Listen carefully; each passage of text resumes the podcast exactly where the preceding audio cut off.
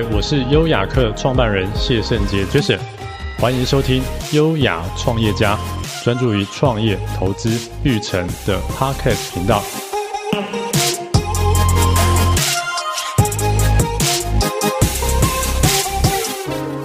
嗨，我是优雅客创办人谢圣杰 Jason，欢迎收听优雅创业家，专注于创业、投资、育成的 Podcast 频道。今天很开心邀请到江敏俊 Brandon，请您先自我介绍，也介绍一下 AirIn 富金创投。大家好，我是 AirIn Venture 的 Brandon。那 AirIn Venture 是专注在投资早期的软体新创，特别是 focus 在呃美国市场的 B to B 的一个 Vertical SaaS。那因为过去几年我们看到其实。台湾的团队在软体的活力上面是越来越好了。那以前只是在台湾发展，但越来越多团队其实往了，不管是日本啊、东南亚，甚至美国有好的表现。那因为过去几年我看到这样的趋势，所以我会认为，从我过去个人的经验，我在大公司待过，Startup 也待过，然后也在呃创投大概做了七八年以上的时间了。然后对于市场拓展是很有信心的，而且也蛮有兴趣的。所以我就觉得说，也许我们应该要抓住这波的趋势，去做一个台美之间的连接的一个创投，这是富金创投的由来。OK OK，好，那接下来第一个问题想请教您的，就是富金创投是您在去年底离开基石创投后所成立，那可以分享当初为什么离开基石创投吗？好啊，那个基石创投是在大概我二零一八年。底的时候加入的，那那时候其实是富呃基石创投的第一个 fund。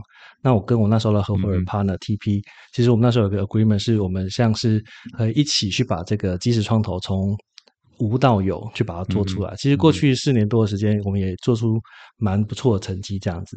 嗯、那只是刚好在去年，其实基石也要到了要募第二笔基金的时间了。嗯，那在第二笔基金的合作上面，嗯、呃，就是。他的合作模式跟第一笔基金合作模式会有点不一样。嗯嗯。那我思考了一下之后，我觉得那如果是这样子的话，也许我我应该可以在呃我比较想要的模式下面去去做一个自己又看到一个机会的 fund。所以我那时候就跟 TP 讨论一下，就觉得好吧，那基石他就可以留着继续自己继续做，但我我从富金创投的角度，我可以有不同的切入点，然后去让台湾的新创有机会步入那个国际的市场。嗯嗯嗯。那。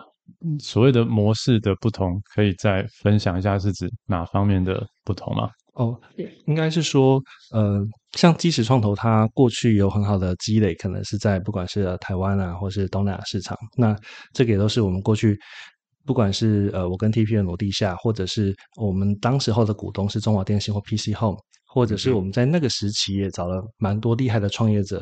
当然我们有投资他，但在我的角度里面，反而像是我们互相相辅相成，也从他们身上学到很多东西。嗯，那那是基石有的基底这样子。嗯，但当然有了基底，也相对应来说，可能他还是有一些他要要做一些决策上的一些，不管是步调啊，或者是说他的策略方向要要往哪边跨，嗯，这个都还是可能也需要考量的。另外一个有好就有坏这样子。嗯嗯，对。那所以我刚刚讲的模式比较像是说，如果今天当然。呃，抛开了这一切，有没有什么方向是有一点像是我是一张白纸，我重新去想说，在现在以我 Brandon 过去几十年的不管是学经历也好，嗯嗯，或者是现在看到的的趋势，会不会有什么事情是我我可以做的，而且是我想做的？嗯，那其实这就很像创业。那其实我们在创业圈这么久。嗯那自己跳出来创业也是一个很很令人兴奋的，当然也是很多挑战。嗯，但这个就会，我觉得也会让我跟创业者也更贴近这样子。嗯嗯，对，所以从模式上来讲，我会觉得，当然可能投资的 thesis 也好，或 mandate 也好，或者是也许 stage 或 region 可能都会有不一样这样子。那当然，你我觉得在投资的路上，你怎么看团队，也会随着你的经验年纪有所演化。所以我相信。之后的一些投资决策的一些想法或者是哲学，也会慢慢慢慢的的越来越 adding 这样子。嗯嗯嗯对。好，那接下来想请 Brandon 分享一下，就是您如何去评估新创团队？那未来富金创投会投资什么样规模的新创团队呢？很多人看了网络上文章都说啊，创投说最重要是投人，这是一个流派。嗯。然后有很多人从商学院看到的就说啊，当然市场很大。很重要，商业模式对不对？很重要。嗯嗯，那我觉得综合这些，这个都是一个创投基本需要看的。只是说，从权重的角度来看，哈，有些人可能觉得团队比较重要，他可能占了百分之四十；有些人觉得，然后，市场比较重要，只是市场只要是不对的，或是不够大的，我就不看。那可能他的权重是市场占百分之四十，团队二十。那从我的角度来看的话，我觉得团队还是比较重要的。原因是因为我今天是投资早期的团队。那早期的团队其实商业模式通常是还不确定的。你说有没有找到 product market fit？可能也还没有。嗯嗯。那一个还没有成型的商业模式，你就看它的市场或商业模式，有时候就是言之过早，因为它说不定还要换到跑到 B、跑到 C、跑到 D。那你现在就用 A 来命定说哦，它是好的或者不好的，其实也有点不公平。嗯。所以其实配合上早期的投资，其实我觉得看团队的比重应该要拉到更高，可能说不定要七成八成。嗯嗯。那只是说，你就借由这个团队跟你分享他想要做的市场啊。商业模式啊，嗯、这些面向去理解一下这个团队是不是 ready 了，嗯嗯，就是他讲的到底 make sense，还是说他连功课都没有做，那也是一个很好筛选团队的方法。嗯、所以我觉得只要能够多跟这个 founder 多了解，嗯、或者是越早认识他，然后看他的变化，因为有些 founder 的。潜力是很大的。你今天看他只有三十分，嗯、你可能觉得我不想投资他。嗯嗯。但说不定过了三个月、半年，他是变八十分，嗯、短短半年内就五十分的进展。嗯嗯。跟你看一个七十分的团团队，过了半年是七十五分。嗯嗯。其实你会对于那个三十变到八十的那个团队会更有信心。嗯、所以这也是为什么早期投资有有趣的地方。这样子。嗯嗯嗯。那刚才 Brandon 有提到说，投资是投人嘛？那您最重要百分之七八十也都是看。看这个创办人跟团队嘛，那可以再进一步的跟大家分享说，你是看这个创办人或团队的哪些部分吗？或是哪些的特质吗？哦，我最早期是在支出创投服务，嗯、然后后来才到了呃基石创投，然后现在到复兴创投。其实我我很多的投资的哲学是从呃那个支出创投 AppWorks 那边得来的。那其实那时候支出创投的 Founding Partner Jamie 有提出一个理论叫三 H。让有些听众如果对于创业比较有兴趣，可能有 Google 过。嗯、其实它的 H 分别就是你的 Head，就是你的头；嗯、你的 Heart，你的决心、嗯、；Hand，你的执行力。嗯、那其实我我到了基石之后，其实我还是一直用了这一套来去评估团队的一些表现。嗯、但慢慢慢慢，我就会再多融合一些事情，这样。但我们先回到最根本的三 H 的话，嗯、那其实。这个就是我刚刚讲的，你要看团队，通常他到底决心好不好？你可以用一些问题去问他，嗯嗯，然后比如说你给他一些诱惑，他会不会选择说，哎，那我可能就，诶，也许放弃啊？比如说，那那我就回去接家产就好了，那就代表他决心没有到这么好。嗯，那他的脑袋聪不聪明也是一样，你跟他问答的过程，刚刚讲的，你问他商业模式，他为什么要选择这样的市场、这样的通路去做？你就可以判断出他的脑袋是不是够灵光。嗯，那当然有些东西是他可以演得很好，就是他已经训练了上百次，知道投资人会问这些问题。嗯嗯，那我们就会试着去问一些盒子外的问题，就 out of box。那他就不讲说，哎，这是第一次看到了，那就会很接近他的直觉反应。嗯，那这时候你就比较容易感受到，哎，他马上动脑筋，到底是不是动得多快？嗯，然后是不是合理、合逻辑？这个是一个很好的做法，嗯，然后这也是关于脑的部分，嗯哼，那手的话就很简单嘛，你看他过去做什么事情，花了多久时间做，嗯、那他是一个光说不练的人，因为有些团队会跑来说、嗯、啊，Brandon Brandon，我好想做这个题目哦，嗯、那你觉得怎么样？但我可能有时候问他细节的时候，他可能市场调查还没有做啊，有些人可能是啊，我已经做了市场问卷，所以我觉得呃可能有机会，所以我想做这件事情。但有些创业的人是说，我也我也做完问卷了，所以我连产品都做一个 MVP 去试市场了，然后市场的反馈还不错。其实从上面几个例子，你就可以知道，它代表了不同执行力的展现。所以这些角度都是你可以综合评量这个 founder quality 的一个呃方式，然后也可以把它量化起来去看。嗯、那至于我刚刚讲的，我从即使从我自己演化出来的看人的方式的话，就会把这些东西。混合起来看，我们就开始会去模拟说，如果今天为什么我跟我讲话这个方的他讲的这句话，他内心的中心思想是什么？嗯嗯，如果他是这样的人，那遇到了怎么样的问题，他应该会做出 A 的反应还是 B 的反应？嗯嗯，那慢慢的就好像这个方的活灵活现在你面前。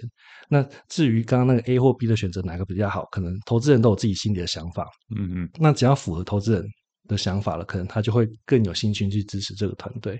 嗯嗯，这大概是我们过去几年常看团队的一种模式，这样。但它也不是一个很固定的 checklist，就问问完就结束了。嗯、那其实我觉得它还有蛮艺术层面的东西。你可能问到的问题觉得很有趣，你应该就要穷追猛打往那边去挖，你才可以建构出这个人完整的样貌。嗯嗯嗯嗯嗯嗯。那刚刚有提到人嘛？好，那 Brandon 是我台大数学系的学弟，那也同时是我台大商研所的学弟。基本上每年台大数学系会有一位上台大商研所，对，所以所以其其实我们算是有传承的意味了。好，那您觉得说数学系与商研所的背景，好，对于现在当创投有什么优势呢？嗯，我觉得数学系的训练。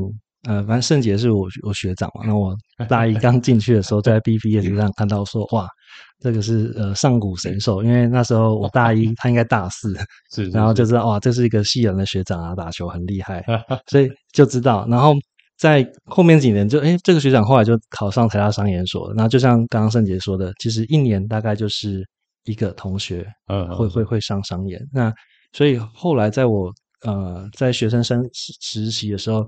在道路的选择上，我后来也是有选择商研所，然后去学。那自己从这两个科系毕业完之后的想法是，我觉得数学系很根本、很逻辑。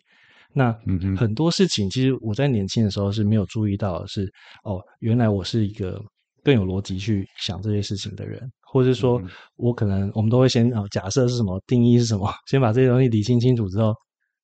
既有这个去建构出来，我们后面的不管是整个模型也好，或是对于这个事情的看法，嗯嗯，我觉得数学系的训练在这一块其实帮助蛮大的，嗯嗯，而且它是比较理论、比较抽象的，所以你就会用一个比较，就有些东西的描述没有办法描绘的这么、这么、这么实，嗯，但但但因为我们过去跟抽象的东西 相处久了，嗯，那就算这种不是那么实的东西。好像也掌握度也是掌握得到这样子，嗯，但真正能够让我对于商业有感觉，其实正在商研所。那我那时候商研所的指导教授是江总聪老师嘛，老江，哦、好好对，他就是一个，嗯，那时候就是研究网络的创业跟投资的人，嗯，所以这也就是让我接触到说，哇，原来这一个领域这么好玩，嗯，那。也让我后面的 career 的选择就会想要往这个领域去。嗯嗯，那也要谢谢数学系啊，就是在数学系的时候就怎么努力念书都 念不赢同学，就发现啊这个天分还是有差。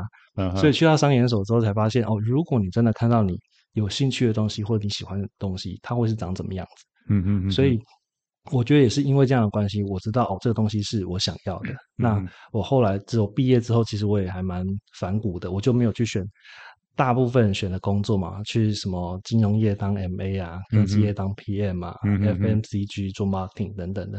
嗯，我我就是去找一些 startup 开始去做这样的事情。嗯、对，那但但我觉得回过头来看，其实这件事情是好的。那到这几年，我反而会觉得，其实数学当初我们在念纯理论的时候，可能会觉得。好像没有什么用，不知道怎么用。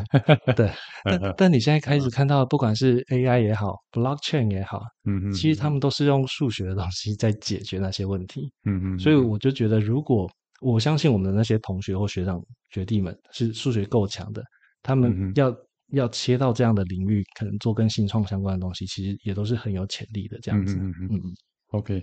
好，那刚好我在前两个礼拜参加台大商研所的同学会，然后遇到很多可能都是二十年没有见面的同学。那我发现其实很多同学都都在呃创投或者是银行相关的产业。那他们大部分都都是一毕业之后就直接进入到这个创投业或者是银行业相关的的产业。好，那 Brandon 哦，反而是在毕业之后有在红海有在台湾大哥大工作过。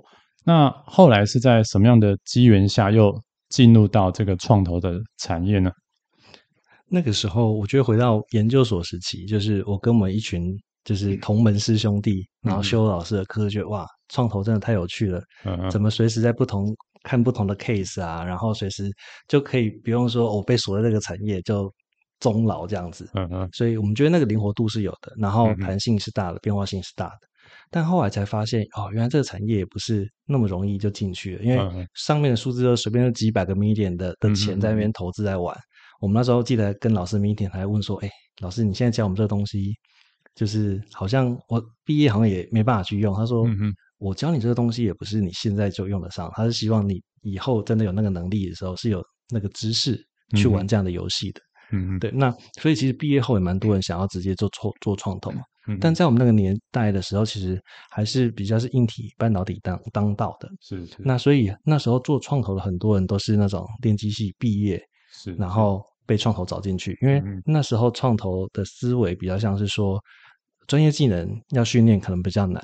嗯，相对于那种财务啊管理啊，他觉得我只要找一个够聪明的，那教一教你就会了。嗯嗯。所以是蛮多都是那种那种电机系的学长或者去做创投，嗯，大概是这种脉络。嗯，所以像我们这一种。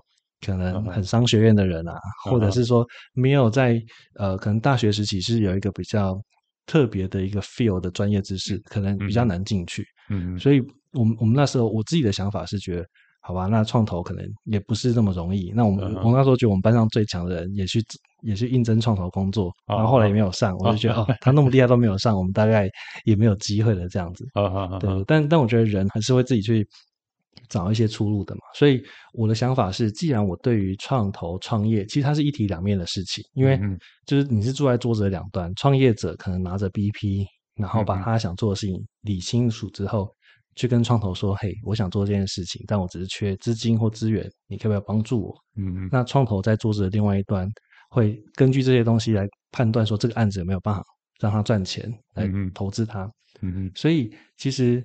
如果这两端都是一样的东西的话，对我来说，那你也可以试着从创业端出发。Uh. 所以那时候我选择的路是说，那也许有机会加入类似一个 startup。我们知道小公司怎么运作，嗯、甚至于那时候还有创业的梦想嘛，就觉得如果你要创业，应该比如说产销人发财，嗯、每一个 field 应该都要一定的能力，嗯、或者是说你知道小公司怎么 run，、嗯、大公司怎么 run，、嗯、那你才有办法有这样的 skill set 去。今天哪一天你刚好可以当老板的时候，你可以应付大部分的状况。比如说，你你你你是小公司，怎么跟大公司谈合作？你就知道大公司在想些什么，他们的步调是怎么样，什么人才是 key man。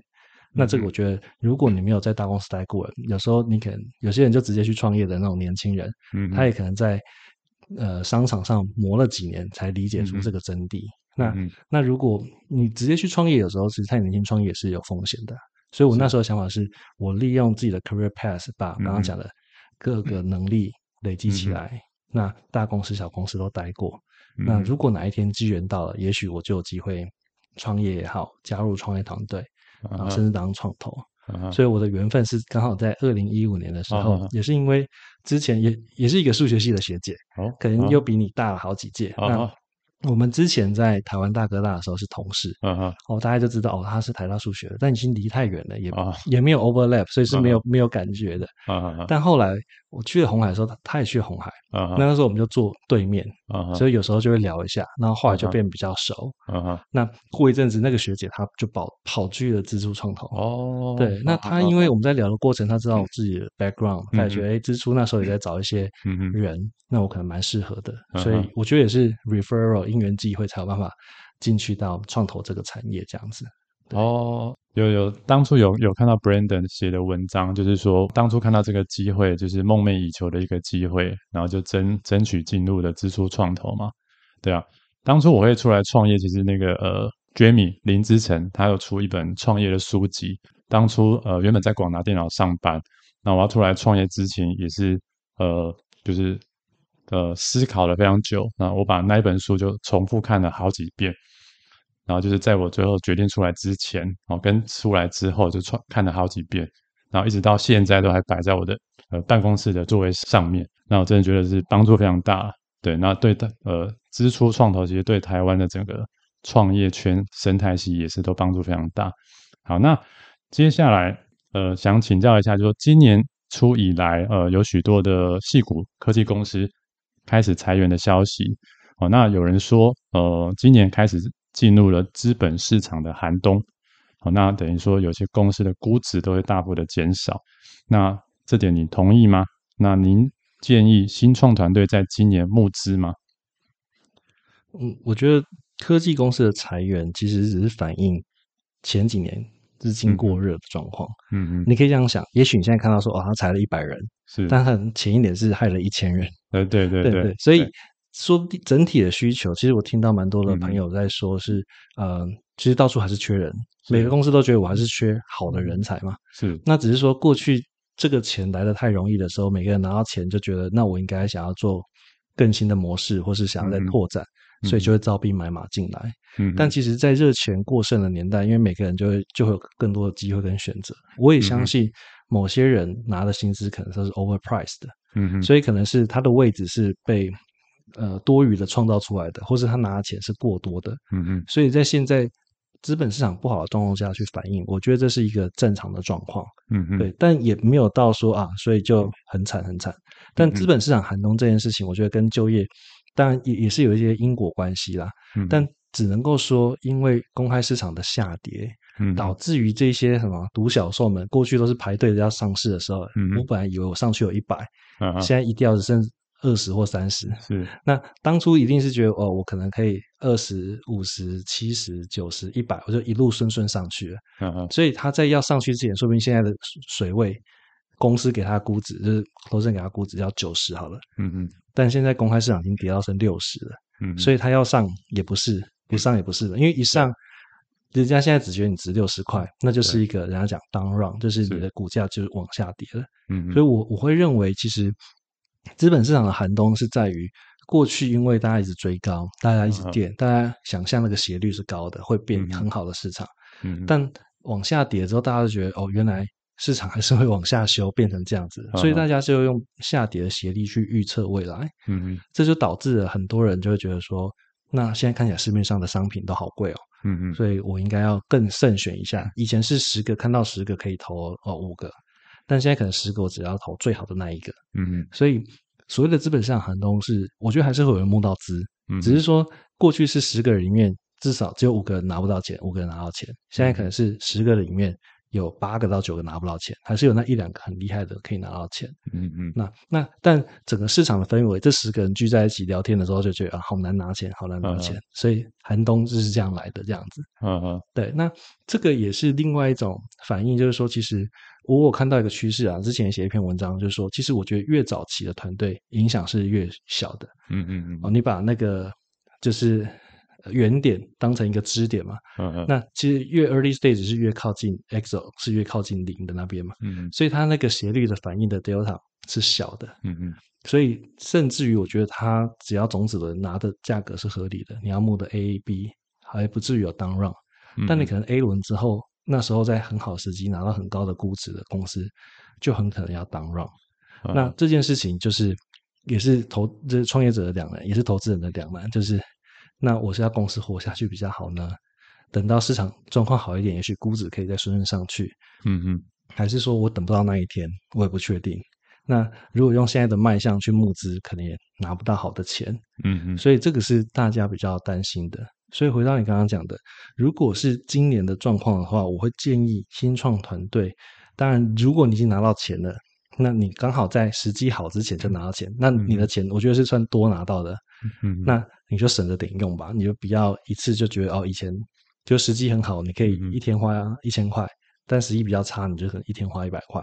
你用这样的想法去调整你公司的整个财务预测，嗯，然后至少你可以算一算到，也许一两年后有没有机会市场回温一点点，嗯，或者是你一两年后你的 runway，甚至有些人是拉到三年，我就省吃俭用可以撑到三年不募资，或者想办法变得比较赚钱一点。以前是说啊。只要有成长就好，我不一定要赚钱。嗯，但现在有些人就是说，呃，我会把赚钱的引擎开大一点，嗯，就是说，同样的十块钱，我以前只要赚两块就好，但现在两块不够，我可不可以赚到四块？嗯，那至少我自己赚的钱来养活我自己。嗯，我觉得这些想法观念都应该是在呃这个比较差的时期，大家都想要需要去引领的。嗯，但还有另外一群团队是比较惨的是。就本来就还没募到钱的，那可能现在才想要募资。对，但现在的市况是惨的。对，那他应该募吗？要启启动这个募资流程吗？如果你你已经在玩资本市场的 game 上面的时候，我比如说你已经之前有拿投资人的钱了，嗯，那我觉得你可以跟你的投资人商量一下接下来的策略要怎么走，嗯，因为投资人就是被 BC 投的世界是这样，他是希望你快速在成长，在成长，然后估值上去，然后他们在一定的年限可以可以可以下车，嗯嗯，那。但这件事情，也是建立在你下一轮一直有人帮你填加油嘛，你有车才才开得远嘛。但你现在如果后面确定不确不太确定有没有油的时候，嗯、一个也是我刚刚讲的，如果你还没拿到钱，有没有办法你的商业模式本质是可以 sales sustainable，就是你自己可以自给自足的，你可以考虑去做。嗯、如果真的不行，你该募资就得募资。那我觉得有时候务实一点啊，就是你的创业是这么长的，是那有时候也许适当的 down run，也许是可以接受的。嗯、我觉得不管是投资人也要去接受，创业者也要接受。假设这个团队是好的，嗯嗯，产品本质也不差，只是外在环境现在就不是你的时间，嗯嗯，那你如果硬是要跟他对错的话，嗯、那你可能钱烧完了，那真的公司倒了就倒了，嗯嗯。但如果你愿意，就是好，我先夹着尾巴做人两年，嗯嗯、但你你这个团队只要是还是有那个那个竞争力的话，实际市况回来，你东西有抵御了出来，我觉得。你只要是五年后、十年后还是笑着的那个人就好了。我我的想法是这样子啊，所以我会建议，如果你还没募到资的，你可以跟你的投资人讨论看看，因为我觉得主要是投资人想法。也许你自己想说，那我就先跟一下，然后等时间呃两三年后再来募资。但有些投资人是没有那个耐心、那个时间的。对，所以我觉得呃，充分的沟通，也听听看他们的说法，说不定他们有我们不知道的市场资讯。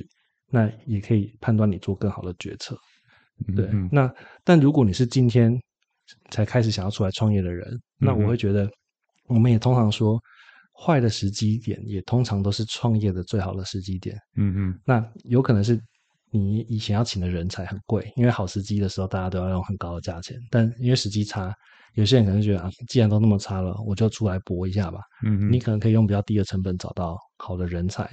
嗯，那如果你你现在看到有些事情是可以做，那你自己可能有些积累，知道说哦，你可以做出某些 product market fit 是在接下来的，比如说一年半有机会做，然后在那个时间点你再接着募资。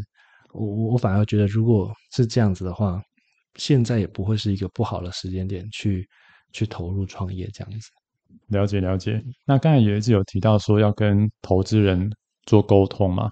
那如果说呃，创办人跟投资人的观点不太一样，就比如说投资人希望赶快募资，他可以出场，那创办人呃就觉得说可以再再稍微再等等一阵子。那通常这个时候，或者说情况相反，就说创办人觉得钱快烧光，他要募资，那投资人他觉得嗯，他可能第一个他自己不想再投入，或者是说他也不太希望现在募资会就估值会减会减少。那这种情况在实务上通常是。怎么样去处理呢？我觉得比较好的模式还是，呃，公司如果有制度一点，应该有他的董事会。嗯嗯。那通常比较呃有影响力的投资人，他可能都会有占有董事席次。嗯。那我觉得把他带到董事会上来讨论。那如果刚好你的，嗯、因为投资人可能不止一个，你可能有两三个。嗯、那我觉得有不同的观点，大家去那边合理的讨论，因为他钱也放进来，他也是想要。一起赚钱的嘛，你们的方向某种程度应该是要 align 的。嗯嗯。那我觉得可以讨论出一个方向，这是一个做法。OK。但我觉得现在我们刚刚讨论的一个前提下，都是说啊，我到底要募资还是不募资？然后是谁逼我的？是投资人逼我的，还是我创业者自己想去？投资人不投。嗯嗯。但最大的症结就是，可能现在就是不是那么好募，所以应该问题是问说，就是在这种环境那么差的状况之下，嗯嗯。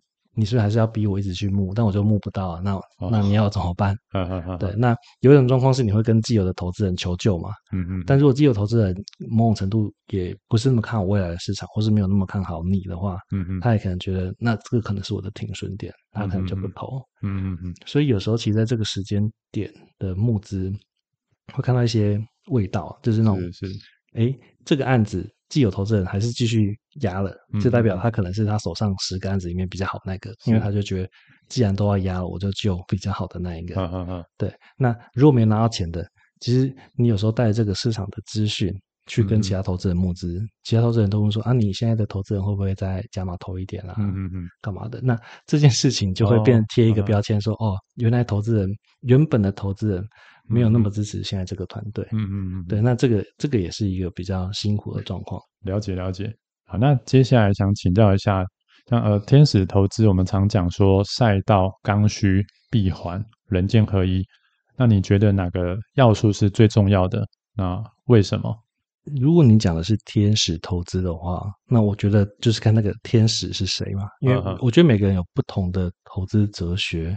嗯、那以以因为我刚刚讲，我认为天使应该还是比较看人居多了。所以你说什么赛道啊、刚需啊、闭环，这个有些是对我来讲是比较偏外在的状况。嗯嗯。但如果说什么人剑合一，可能跟人比较有关系的，我我可能会觉得是相对应是比较重要的。嗯，但这个我觉得也要牵扯到你是在哪一个市场，嗯嗯，比如说我们有一些朋友是在美国或是中国这种大市场啊做投资的人，嗯嗯，其实他们会更倾向于是投赛道，嗯嗯，有有一种状况是，因为我市场够大了，所以大概我不用去想市场这件事情，嗯嗯，那赛道指的是指未来的趋势，接下来可能会起来，所以他可能就在这个赛道上面就狂布局。嗯嗯嗯，我一二三名都包了，就算二三十掉，嗯、光一的我就可以全部回来了。嗯嗯，所以有有些人的想法反而是觉得，我只要投对赛道就好，因为人是不能逆天的。就刚刚讲的，那现在大局势不在你身边，嗯、你最厉害的人现在是做最最差的产业，可能你没办法。嗯、有些人的论点是这样子。嗯嗯，对，但我觉得以我这个流派的论点，我可能还是觉得。哎，人还是很重要的，是，是因为人如果够聪明，他会发现，哎，这个不是赛道，嗯、我应该换到 快一点的赛道上面去。是是是，这是我们对人性的一个基本的假设，嗯、就是如果找到够好的团队，他应该是有办法去秀出那个商机的。所以从我的观点，反而还是一样，我觉得人是最重要的，对我来说。嗯嗯嗯，对对。那我自己也是觉得，就是赛道跟人是两个最重要的。那因为赛道就是指的是一个趋势。那基本上就是呃，大家有说过的，如果跟对趋势的话，猪也会飞嘛。哦，所以其实趋势是呃是最重要，就是说这个产业是在上升阶段，还是说它是在下降阶段嘛？好，那那如果是赛道对人，那接下来就是看人嘛。那那因为产品或服务是可以变的嘛，就你的题目是可以变，但你要。转换赛道有时候就不是那么容易，就等于说转换一个产业嘛。那天使投资，因为基本上很多时候都还没有开始做验证嘛，所以闭环就是有时候就看的会比较少，这个部分就会比较少一点。好，那接下来要请教一下 Brandon，就是这几年哈，你也辅导了许多的新创团队，那就你辅导的经验啊，你会鼓励创业吗？那您觉得创业家最需要具备哪些条件与特质呢？我觉得我们在这个圈子里面本来就是在做创新啊、创投的，嗯、所以好像看起来我们的论点都是很支持创业的。嗯、但但我必须说，把一百个人就是 population 拉出来，可能真的适合创业就是那一两个人。是，其实其实我们这些文章也好，这些 TA 其实是讲给那一百个人的那一两个人 去去去听的这样子。嗯嗯，所以我我反而还希望你回到。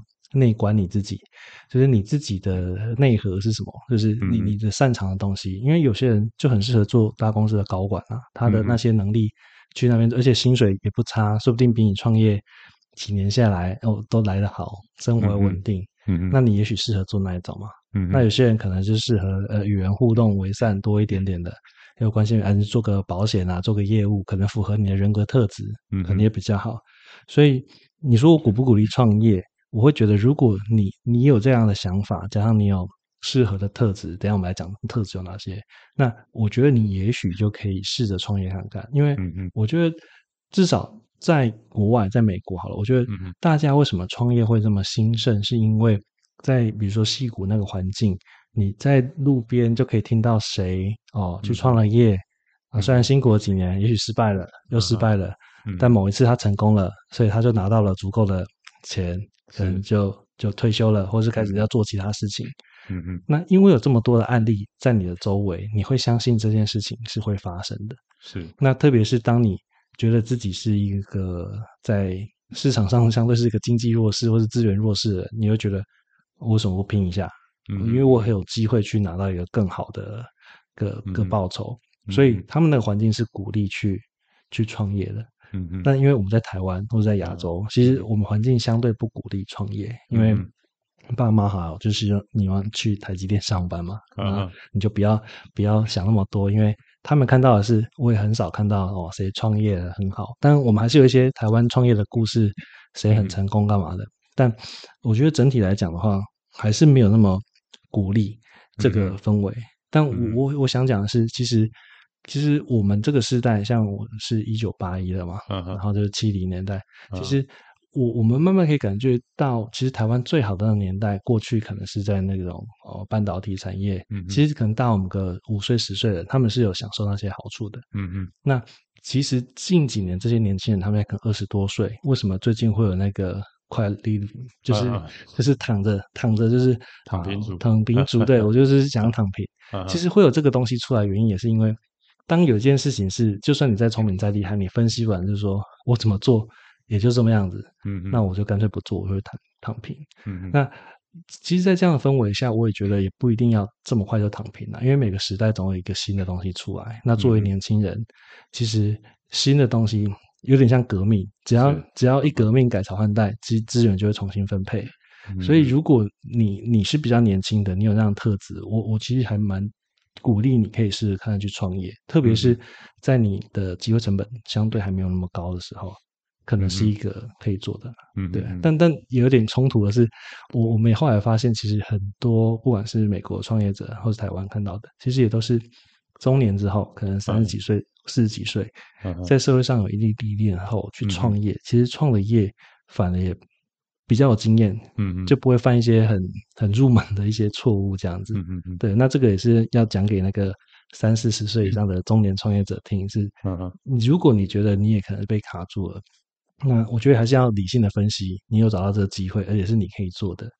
那嗯，接下来就讲到创业者的特质，你有没有那样的看法、想法、vision？你有没有那个人和？就到底是只有你一个人做，嗯、你的人力资源够不够？还是说你有两三个很好的 partner，你可以一开始一起去做？你有没有足够的，比如说资金？那有些资金可能创业知识很难嘛，然后从小开始，你就想办法，可能要从自己的 saving 也好，先做出一点成绩，再慢慢滚，慢慢滚，慢慢滚。可能比较没有办法是说，哦，我一次就拿了好几千万，嗯、然后就直接开始开干了。嗯、这个东西是。通常，如果你有爸妈的庇荫，你才会做到这件事情。这样子，嗯嗯嗯，对。OK，那延伸刚才就是你有提到是说，你看到一个呃，就是说可能中年创业的成功机会会相对比较高嘛？那从你过去这几年投资的这些公司来看，的确是有显示出这样一个数据嘛？就是说，这一些你投资的，然后相处过，或者说你谈过的这些创办人，大部分都是中年人嘛？还是说是？二十几岁的年轻人，还是说其实是没有显著的差异？我先想一下，我之前在支出有一个合伙人叫 Joseph，他有个论点，我觉得也蛮有趣的。他说，通常你在看案子的时候，我就是那个负责看案子的人。嗯嗯，你会跟你的创业，就是跟你谈的创业者比较合得来、听得懂的，大概就是你的年纪正负五岁。哦，所以说，如果今天假设我四十了，我去看一个二十的案子，我可能。但我会尽量去理解他，但我的理解能力一定比我的同事，比如是三十岁或者二十几岁要去理解那个二十岁的人，他们一定可以更 get 到这个时代的东西。嗯嗯嗯。所以我也相信有有这样的状况产生。所以为什么一个 fund 里面还是要不同年龄层的分布去看不同的案子？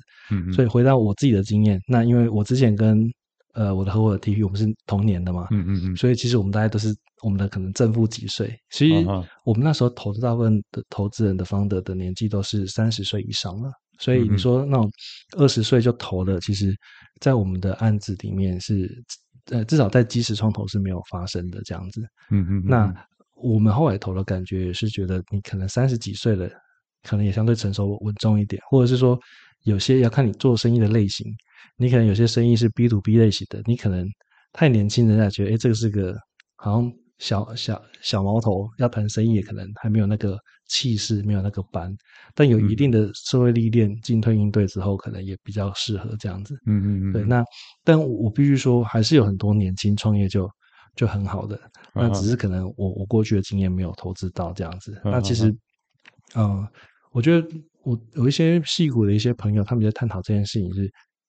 到底是那种啊、呃，Stanford 刚毕业就创业，然后对吧？精通、嗯、我们很多故事都是像像这一种的，嗯、跟那种其实你已经在大公司创业好多年的，嗯嗯，在创业成功了，其实他我觉得他们样本数比较大，所以他们看到的状况其实两边也都有，只是说我们过去更习惯看的就是那种哇，辍学创业、百万富翁这种故事，所以在。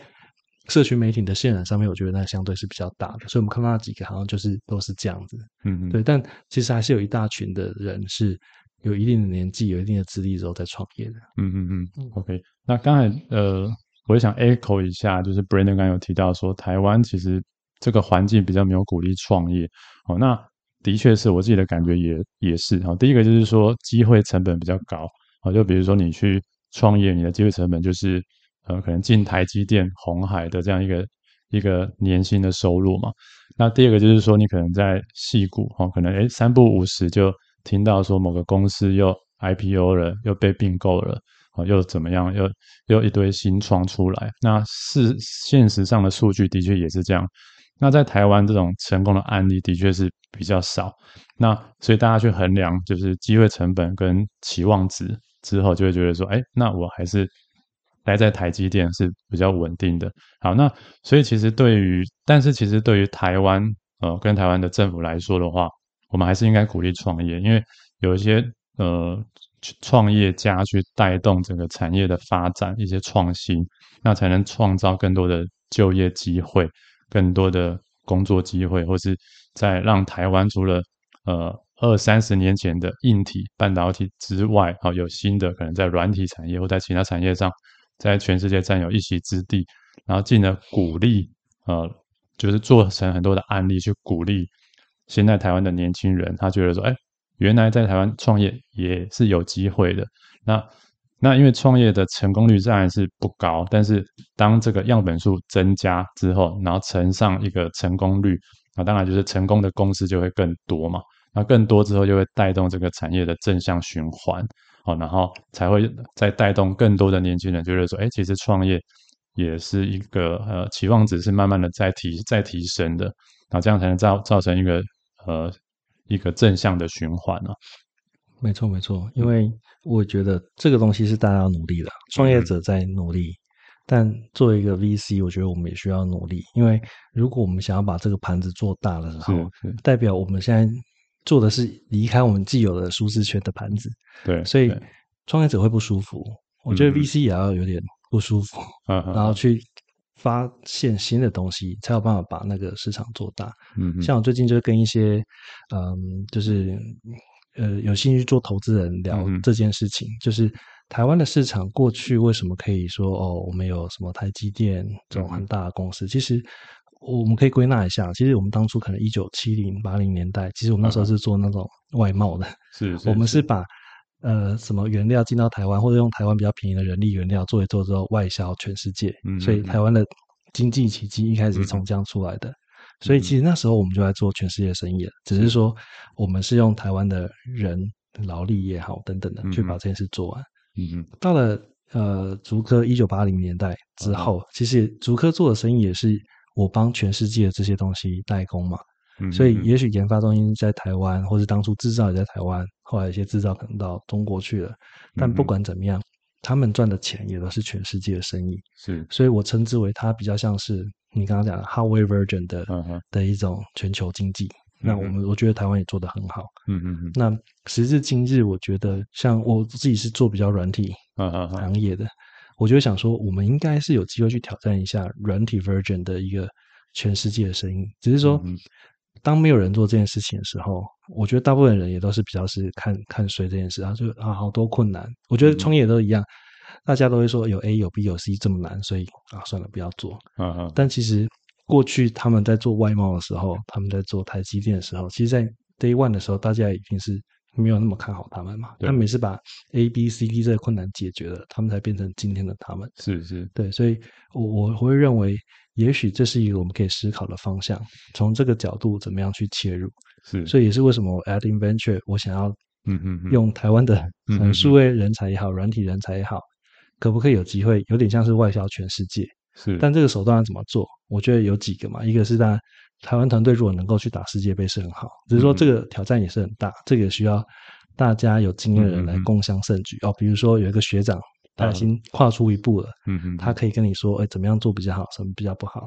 那就像你刚刚讲，量变就会质变，嗯嗯，一个人的时候可能太少，但可能十个、二十个、一百个、一百个，假如成功率是十趴，就有十个，嗯嗯嗯，那大家就会觉得，哎，这个故事出来了，嗯嗯，那年轻人才想进去，嗯嗯，然后资金也才想进去，对，那个正向，你刚刚讲正向循环才会产生出来，嗯嗯嗯，对。但在这之前，我们就是试着去当那个投入 input，让这个正向循环会产生的人，这样子。是是是，嗯、好。那接下来延伸下个问题，就是呃，今年对你来讲，个人或者是附近创投有什么计划或目标吗？那未来的五年或十年，那你希望将富金创投发展到什么样的规模呢？今年的目标主要还是把富金创投这个 fund 能够真的组织起来，然后我也在戏谷找到几个不错的合作伙伴。嗯，那我们就试着要把刚刚讲的那个难题，看可不可以去解决，或者是说，我觉得那是个机会啦。嗯，只是说在要抓住机会的时候，我们要克服我们现在缺少的东西。那所以我，我我会认为我自己的三五年的计划是说，也许短期之内，我们应该善用亚洲的资源，看可不可以去打大的市场。嗯，但如果更中长期，其实你还是要慢慢落地到这个比较大，比如说美国市场，然后更了解那边的生态系，你也变成他们的一环。嗯嗯嗯，那到时候你才有办法发挥我们刚刚讲的哦。我真的如果要想要帮，比如说亚洲的团队到美国去，你你那时候才真的帮得上忙，因为你现在讲的话就是等于是打嘴炮而已，因为你没有任何的资源。如果我帮忙，你要怎么帮？帮不上嘛。是。但如果在那边已经落地，有很很多的合作伙伴，有很多认识的创投、创业家、mentor。嗯嗯。那你说今天一个台湾创业者跟我说你要去美国，我觉得我会比较有信心说哦。就我的经验，我知道大概是怎么样的地方你要注意，或是你可以去找谁。嗯哼所以如果你说五年计划，我是说五年内可以慢慢做到这样的成果，这样子。嗯、那慢慢的，我让我们可以跟世界接轨了。我我目前我觉得我们，呃，当然有些创投业的前辈也很努力，其实已经有在接轨这样的事情。嗯嗯，其实也是一样，我觉得那个量要更多，或是领域要更更广。那我觉得从我过去的学经历，我会在我这个领域上面去把这件事看可不可以把它做出来，这样子。所以这是我对于我今年的短的期许，就是先把这个方组织起来之后，然后开始做一些好的 showcase，比如说投了一些好的案子，嗯，然后大家也认慢慢认可，我也可以借由这个案子去跟国外的投资人有好的连接，嗯，然后建立关系。他觉得，哎，我推荐给他的案子不是瞎的，也是有机会赚钱的。嗯哼，那这样我推第二个、第三个、第四个，他们也才愿意继续看嘛。那这个东西都需要花时间。嗯嗯哼，那所以，我我觉得有点像是现在是我的呃天使轮或种子轮，其实我也是跟创业的一样嘛。嗯嗯，我必须要做出某些 traction，我才要能够 fundraise 再大一点，再做更多的事情，再找更多人的进来。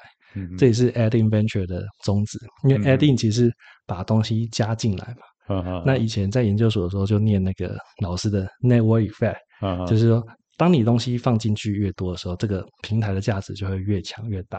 嗯嗯。那我我现在想象的是，我希望在一路上可以把更多的资源一直放进来，然后 add in 进来，嗯哼，让 add in 的的的能力更强，可以帮助别人。那另外 add in 的意思是，把我知道的东西或是我的价值加入到我投资的创业者身上，或者投资到其他的创业者身上，那是也是你刚刚讲善的循环。我把好的 input 放进去。那也许哪一天你就长出来一个什么好的东西，又对这个生态系有贡献，嗯，所以大概是用这样的念头去做 Adding Venture。OK，所以刚才提到就是 Adding 这个品牌名称的由来嘛？呃，对对对，对。哦，OK OK，那当初是怎么发想出 Adding 这个这样一个品牌名称的？当初也是因为自己想出来做，就想说啊，我要符合我自己的哲学这样子。嗯嗯。那我记得我之前有一个 mentor，他跟我讲过一件事，是说。哎，他觉得，哎，Brandon，我觉得我们人啊，在世界上要做的事情，就是每天要为自己，还有为替他人去加分。哦，他所谓的加分就，就其实就是一个正向力量的一个传递啊。所以，也许你的举手之劳，你你觉得哦，今天只是做一件没有什么用的事情，嗯、但说不定你对于那个人是一个加分，嗯、也甚至可以帮助他走过低潮，或者说改变他的某些人生。pass，嗯嗯，所以我我认为我过去一直有把这个理念放在心里去做，嗯，所以这次想要做的时候，我就觉得，哎，这件事情很好啊，嗯，然后又又像我刚刚讲的，嗯嗯，又又很符合我的 network effect，就是我把东西加进来之后，那个那个就是你的效果是跟人数成平方嘛，对，所以一的时候只有一，二就变四，但一百就变一万了，嗯嗯嗯，所以那个加效果是会加成放大的，对对。对，所以我就觉得那很好，不管是我对我自己也好，就是。我要加到创业者身上也好，那这都是我想做的事情，所以我想要做的事情就是每天也可以帮这些创业者，就是 adding more value into the startups，嗯嗯，这样子。OK OK OK，非常的有意义。好，那最后一个问题啊，因为我们是专注于创业投资育成的 Podcast 频道啊，那是否可以请您给想创业者或者是已经创业者一些鼓励与建议呢？就是创业真的很难嘛，那、嗯、但有一个前辈跟我说，简单的事情人家都做完了。所以你在做那些简单的事情，大概也不会拿到很好的，不管是报酬也好，或成就也好。嗯嗯。所以我我相信这些创业者都是因为看到了某些问题或难题，觉得应该要被解决，所以他们才毅然决然的跳进去做。嗯。那只是让现实就一直打你巴掌嘛，那会会很辛苦。那这件事情，我觉得就回到人格特质，你必须要把这些东西当成是一个基日常基本。那但也不能说啊，所以我每天被打巴掌就算了，你还是要去找 solution 嘛。嗯。所以有很好的 solution 是说，你也许可以找到好的，比如说都是创业者的伙伴们，你们可以定时聚会，去分享一下自己在做生意上的一些呃干股谈也好，但不是取暖啊，只是说你可以说，呃，我现在管人用这一套不错，你要不要参考看看等等的，这是这种做法。找到投资人或找到 mentor 这个做法，你就可以互相去。得到别人的一些经验或者知识，让自己尽量少犯错。嗯，嗯，然后我我相信，如果你坚持做了某些你觉得对的事情，开始有些成果回回来之后，你就会更强壮了，就不会像以前那么虚，你就会越做越好，然后再慢慢坚持下去。只是说这一路上可能会比你想象中的久，就是他绝对不是有些人创业觉得啊，我今年开始创业应该。三年后就 IPO，很多创业者就是有这样的想象，是，就是我们三年后就 IPO，五年后就 IPO，嗯，但你去看那些实际的，很多人可能跟了很多年也不一定有 IPO，或是真的 IPO 就是那个人中之龙，对，万中选一的那一个人，对，那但我们有可能是剩下的那个九十九个人，嗯，对，所以你还是要为你现实的状况去做一些打算或评量。刚刚讲的创业当然很好，但如果假设某个时间点创业是不是那么有利于你的。那如果你把人身上 game 拉长来看，也许你可以选择更适合时间点再去切入。嗯，对，也也不一定说啊，这个时候我就跟你拼了，然后倾家荡荡产。嗯，有时候那个适当的一些就是控管风险控管，我觉得也是需要的这样子。嗯，对。然后另外一个是创业者，你也会听到很多人给你的建议，但我觉得你之之所以今天是一个创业者，代表你本来就是有一些自己的。主观或想法了，嗯嗯，所以你不要说 A 跟你说这样就往 A 做，B 跟你说这样就往 B 做，到最后你就不是你了，你就不是当初那个大家觉得，哎、欸，哦，谢胜杰他有这个这样的想法，vision 想往那边去，嗯嗯，你就变得四不像。所以我觉得多听意见是好的，但到最后有些东西，我我会认为它只是让你更坚定的知道自己要什么。比如说哦，一个 mentor 跟我讲说往 A 去。但我回去想了三天，我就觉得就不是这样子啊。嗯，那可能是你的心里在跟你讲说，我觉得 B 还是对的。那有时候创业者就是要这种坚持。嗯，那那你可能就就就 follow your heart 去做吧。嗯，对，那就尽量在你家做的过程也是一样。我觉得还是要保持弹性啊。就是市场如果跟你讲不对，我觉得你就要赶快调整，不要说哦，我就很固执做到底这样子。嗯，因为坚持跟固执，我觉得是还是两件事，并不是说你很。你很坚持，就是固执，并不是，就是就是一定是对的。我觉得那个弹性还是会要要有的，这样。对，因为有时候这个这个呃中间的界限是很难去拿捏的啦。就是说，呃，你到底是应该在适当的时间点就可能换题目，或者是调整商业模式等等，还是说再继续坚持下去？那有些人是继续坚持一段时间就做起来，那大部分呢继续坚持一段时间。还是一样。那当然，刚才提到说，哎，很多的导师、men、mentor、业师会给你一些建议，然后可能方向都不太一样。然后，到底你是要呃坚持自己的想法，还是说要去听进去？那有时候就是这种好像没有一个标准的答案啊。就是有时候怎么做，呃，就是都不太一样，算是有点 case by case。好，所以这这这也就是创业比较。有趣的地方就是没有没有办法去 follow 一个标准答案，或者说之前呃前面的几间企业哈，呃 Google、Facebook 怎么做，那我们就复制贴上就可以怎么做了。就是呃，绝对不可能相同的事情再度发生的，因为文化、时空背景、人都不一样了。那这也是创业比较有趣、好玩的地方。那今天就谢谢 Brandon，好，那感谢收听优雅创业家。若对于创业有兴趣或有相关的问题，欢迎私讯我们与我们联系。好，谢谢，谢谢 Brandon，好，谢谢。